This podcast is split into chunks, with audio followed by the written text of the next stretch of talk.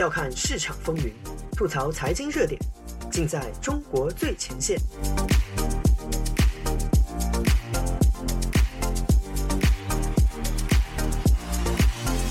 欢迎收听自由亚洲电台，这里是中国最前线，我是主持人子昭。这期节目我们会接着上期斯里兰卡的话题来聊聊中国人这些年进军海外的那些事儿。“一带一路”现在已经成为一个符号化概念，成为中国扩张中的海外影响力的代名词。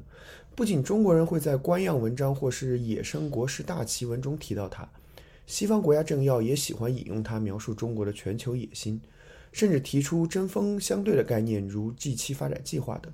大家已经忘记了这个概念刚刚提出之时，许多中国人的困惑。“一带一路”全称是丝绸之路经济带和二十一世纪海上丝绸之路，在习近平刚刚上位的二零一三年提出。这种冗长累赘的名字和语焉不详的缩写，在之后的十年里会让全世界习惯。什么千年大计、定于一尊的领导地位、双循环之类看起来很厉害，但始终却讲不清楚在说什么的东西。象征着中共语的新退化版本，习语。话归正题，这个概念甫一提出，自然就有一大堆正编或者在野生的国师，从历史、政治、经济、文化等多个角度论证这一概念的高瞻远瞩。但这些解释往往加剧了人们的迷惑，因为如果按照中国人最喜欢带入皇帝视角的所谓地缘政治逻辑，这个“一带”和“一路”本身就是两个相反的方向，代表两种相反的战略定位和布局思维。当然，后面大家都习惯了。习中国的大政方针总结起来就是四个要：既要又要还要且要。如果真的全面执行，那估计得马上金分暴毙。真正确定里面什么才是真话和正题，那就只能跟着天降伟人飘忽不定的总路线一起摇摆。所谓丝绸之路经济带，主要心思是布局中亚到西亚这条陆路，并整合当地资源，打通欧亚大陆的陆上经济轴线，绕开美国人控制的大海。特别是被认为最不安全的南海和马六甲海峡，打造一个以中国为中心的陆地经济圈。这个计划看起来一股内循环的气息，而且中国自恃炮陆军炮灰众多，修路也是长项，以陆制海便是国策。而所谓海上丝绸之路，看起来还是要顺着美国人控制的海洋秩序去做生意。即使搞所谓的珍珠链策略，布局斯里兰卡、汉班托塔。巴基斯坦瓜达、吉布提、所罗门群岛之类偷偷摸摸的小基地，终究免不了要大力下饺子，发展海军，去跟美帝国主义当面锣对面鼓的争夺世界海洋话事权。那这么一来，所谓和平发展不附带任何政治条件，也就自打脸了。当然，中国国师们的说法是海路挣快钱，陆路保安全。不打仗，我们还是走海路捞。万一在海上被美帝封锁了，而且打输了，我们可以走陆地嘛？这一看似具有全球视野的大棋局，却包含如此含糊不清，甚至自相矛盾的内容，确实是天降伟人四要精神的完美体现。当然了，很多时候国家的对外策略是需要那么一点模糊弹性的空间，但那一般是对于现有秩序的维护或者顺从者来说的。而天降伟人宣称的战略，却都带着一股明显的挑战气质，从名字到位置，都让人想到大东亚共荣圈、三 B 铁路什么的。但在四要的指挥下，也却轮不到最后关头舍不得跟人撕破脸，而是企图用机会主义的小手段，零敲碎打，搞搞小动作，比如那些根本没有海上力量保持补给、聊胜于无的海外基地。其实更深层的是，中国在执行层面那些人，并不是天降伟人大政方针的无脑复读机。真那样，什么事儿也做不了。大家都尽可能的在允许的范围内巩固自己的利益地盘。实际上，“一带一路”活动对象也都心知肚明这点。中国官方或企业的任何对外经贸合作都可以放进“一带一路”这个框里面砸个热闹听。许多明确无误的美国盟友也不排斥来这里卖个人情。不过呢，在后疫情时代之前，模糊的战队开始逐渐变得清晰。尤其是最近几年来，中国最大的援助对象不是广受关注的非洲，而是看起来很凶悍的北极熊。中国近年来对俄罗斯的援助金额相当于对非洲各国总额的四倍以上。不论这些钱是用于能源或者基础建设领域，从中企在俄罗斯的效益来看，这种布局的更像是政治因素主导的。这种公开的输血标志着新邪恶轴心的强化，对于中国那些在这地缘上更孤立的发展中国家的投资，会有更多不可测的影响。我们现在来看看中国做的所谓认真的海外拓展工作吧。最引人注目的布局是在非洲进行的。自2013年起，中国就是非洲最大的投资来源国了。2021年底，中国对非直接投资存量超过474亿元。虽然2021年开始，中国对非洲的金融援助承诺额比之前的60亿美元啊，这已经成了重要的一个网络梗，已经收缩了三分之一。不过，考虑到中国这两年的经济状况，这并不能完全否认天降伟人的大撒币诚意。中国的投资的确改变了撒哈拉以南的非洲很多，这块被。历来国际资本放弃的地方，终于开始有了新建的铁路、机场。许多国家靠华为的设备，第一次用上了可靠的电信网络。有些国家甚至还搞起了亚洲式的出口导向血汗工厂。为了抗衡中国的影响力，拥有最先进科技的美国也不得不拨出大笔资金，鼓励自己的企业和组织进入当地。这极大激活了非洲的经济，也改变了老大破败的英法前殖民者控制下死气沉沉的环境。非洲许多目前成功或者一度成功的国家，都将中国视为模仿对象，比如埃塞俄比亚、卢旺达。但中国形成中的海外帝国面临三个严重矛盾：首先，和中国的所谓崛起一样，中国的海外利益依然高度依赖美国和西方主导的全球化体系，不论是金融或是安全上的支持。虽然中国经常希望通过人民币贷款等方式去拓展金融版图，但即使是最穷的非洲兄弟，也几乎不可商量的要求收美元、花美元。耗费着中华帝国越来越紧张的外汇储备。其次，这件事情和习时代中国许多其他事情一样，是一些卑微的、斤斤计较的执行者去执行一些宏大又慷慨的计划，在这一层面上造就了中国政府在信用方面的两重分裂。一方面，中国的贷款是信用要求极低的，经常发放所谓不附带任何政治条件的款项，等同于直接给某些国家极度腐败的统治者塞钱。但同时，具体负责发钱和用钱的部门却要自负盈亏，或者承担某些考核任务，往往表现得锱铢计较，常常口惠而实不至，给当地留下极坏的印象。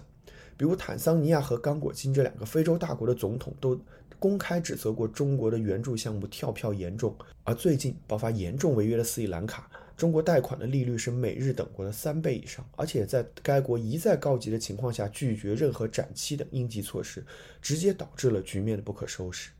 第三个大问题是中国目前实际上并没有强大的武装讨债能力。军力水平配不上自己撒币的摊子，但如果真的像很多人意淫的让国国家组织起传说中的战狼一样的武力去保护中国人的投资啊，这个布局的可怕后果可能远超一百年前德意志第二帝国的惨烈下场。很大程度上，中国人对世界的认知的更新速度远远赶不上他们走向世界的速度。这一点在那些本应该是最了解这些地方的人，外交官员、国企代表等人身上表现的最为明显。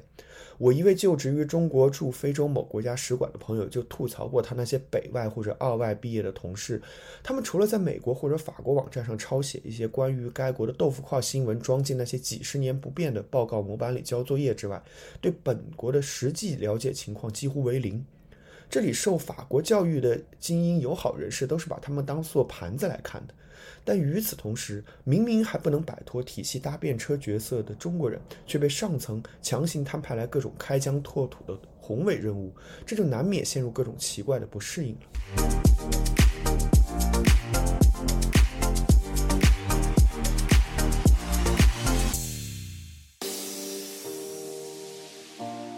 用财经视角剖析热点中的深层逻辑，嬉笑怒骂间。把握喧嚣下的中国脉动，内容相当靠谱，形式绝不严肃。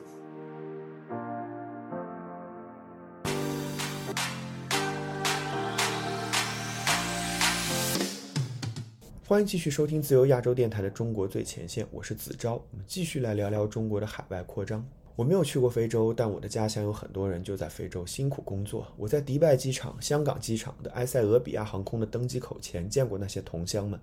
他们大部分是第一次出国，第一次坐飞机，穿着打扮和气质可以一眼被识别出来。紧张地穿着簇新的护照，对周围陌生的一切都充满恐惧。这种兼具好奇。焦虑、忧愁表情的华人面孔倒不稀奇，你在纽约法拉盛、洛杉矶圣盖博之类的地方，同样也能看到很多。不过，对于我这些老乡们来说，比较欣慰的是，他们也只需要在转机的时候这样焦虑几个小时，很快就会到达一个只有中国人的世界，跟老家或者准确的说，跟广东的某个工业区区别也不是很大。中国在非洲的各类项目，特别是大型企业如中铁、中建、华为的工地，基本上是一个个军事基地一样的群岛。最大的岛屿，也就是该国的总部，一般分布在首都使馆区某个戒备森严的院子里，由持枪的当地受雇保安维护。大部分的管理人员和高级技术人员日常在此坐镇，没有重要事情不会走出这个堡垒。每个这样的总部指挥着分布在非洲大地上的若干项目点。这些项目点的标准结构是几个工程师或者基层管理人员加一个翻译加若干中国民工，配以数量不等的当地雇员。因为中国公司普遍觉得当地人懒、素质低、不好管理，都尽可能的少雇佣当地员工。这些来自中国内陆农村的农民被围困在这样一个与世隔绝的城堡中，其生活状况和劳工权益都难以得到有效保障。特别是大多数非技术工人签约的对象，并非是他们服务的大型企业，而是各类劳务中介公司。基本上每个人在出发去非洲前都要被扣除一系列各种各样的费用。由于工地群岛实际上等同于劳改营的封闭环境，他们不可能像在国内打工或者发达国家打黑工那样有可能去寻找别的工作，被迫被企业用各种方法盘剥。这些农民经常发现自己的收入被扣除了莫名其妙的费用，到手的时候已经大打折扣，承诺的高工资往往实际上远不如在国内的水平。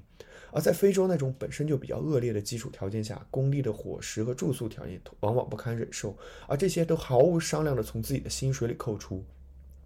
更要命的是工资拖欠，中国的工程款从来都是从施工单位到包工头层层垫付，只是出于国内招工难的现实，这些年拖欠工资的情况比较收敛。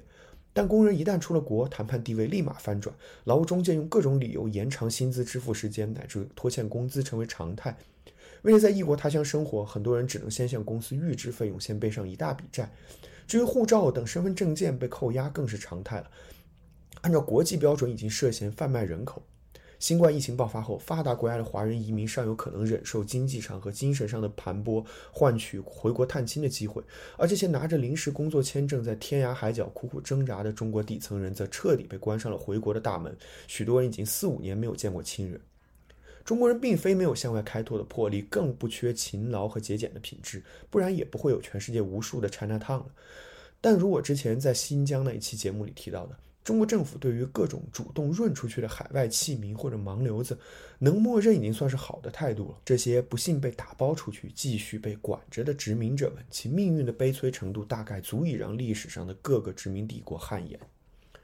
中国政府最喜欢声称自己从不干涉别国内政，援助无任何附加政治条件。但西方一直指责中国在全世界输出腐败和专制。从表面上看，中国的好伙伴、老朋友确实并不都是独裁者或者腐败政客，相反，很大部分人都是深受人民爱戴的民粹领袖。但所谓不附带条件，几乎难以避免地带来这些国家的执政者的政策趋趋于极化，特别是在一些有左翼民粹传统的国家，比如曾经浮在油海上的委内瑞拉，正是靠着中国的。金元走出了拉美国家传统的左右循环，让滥发服役的左翼民粹政党可以长期执政，但却没那个本事支撑盖国经济，直接导致这个国家的全面崩溃。而如上所说，中国企业走出国门，基本上也把中国那一套带了出去，热衷于通过各种私人关系打通环节，获得某些超国民待遇。这一套连西方国家都不能幸免，更何况那些本身腐败已经很严重的地方。而且对于发展中国家来说，所谓的中国模式就像当年的苏联模式一样。对于该国的掌权者和人民都有某种取代西方的可能性，但当年那些自以为可以走自己的路的国家，后来大部分的发展都远非他们自己所愿。本期节目就到这里，子昭下周与你继续相约中国最前线，再见。